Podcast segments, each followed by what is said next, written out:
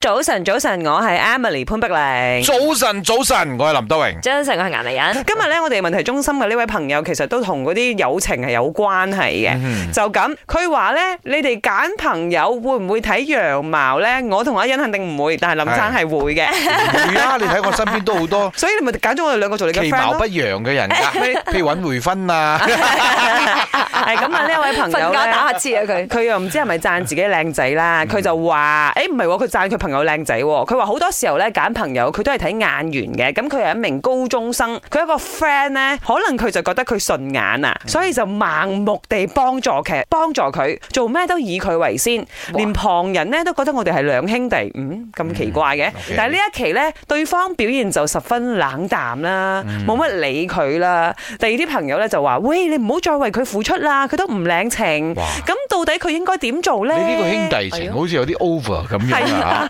嗯唔係啦，即係佢有少少嗰啲一啖沙同一啖屎嗰啲感覺，你明冇？即係之前對你好好，突然間而家對我好冷淡。有時有啲 friend 係真係所咁以樣所以佢而 嘅。家嘅問題係要因為唔佢要同呢個人絕交？或者係佢要唔要再盲目地為佢而付出？哦，哇，講啊到好似有啲曖昧咁樣 喎。誒，不即係是啦，因為佢付出嘅你嘅呢個 friend 咧，就對佢不理不睬，佢就好心痛哦，佢唔理我，我對佢咁好。佢 friend 忙嘅咋係咪？定係有第二個？你咦，嗱，OK，站在我哋呢啲大男人嘅講法我啦問你啦，啊有個兄弟啦，佢話嗯我林德榮，我對你咁好，做咩你唔睬我？你點啊？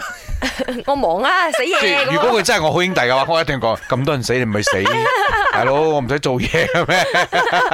即係兄弟係可以講呢啲嘢係係嘅，係即係對我嚟講咧係絕對冇問題。即係我好多深交嘅兄弟啦，都唔使日日日得四得四食飽未呀？好耐冇見啦，唔係喎掛住你啊！我哋唔會咁樣噶嘛，係咪我哋成日都先？聽到一啲 friend 係咪喺度打電話同你講心事嘅啊啊！喎？呢個冇得避免嘅係，我得閒咪聽下咯，所以咪搞到你哋叫我今日放假啲 group chat 聽唔到咯，太多 message 入咗。但係呢，因為可能佢係中學生，嚇好多嘢佢未呃即係經歷過未咧， mature 所以啦呢一方面。誒亦都未試過俾朋友冷落，所以佢有啲傷心係正常嘅。我覺得大家可以俾啲意見佢啦，係啊教下點樣佢勸如下何佢啦尋找新朋友。早晨，早晨，我係覺得咧，可能你嘅朋友係覺得好有壓力啦，因為如果係人哋冇開口叫你幫，你啊又好似乜都幫佢做晒，或者係你自己覺得你啊係無限量咁幫佢咧，對佢嚟講係可能係有壓力，或者係佢會覺得嗯誒、你做太多咗，所以佢要疏離下你啊，俾你大家有自己嘅空間咁樣樣咯。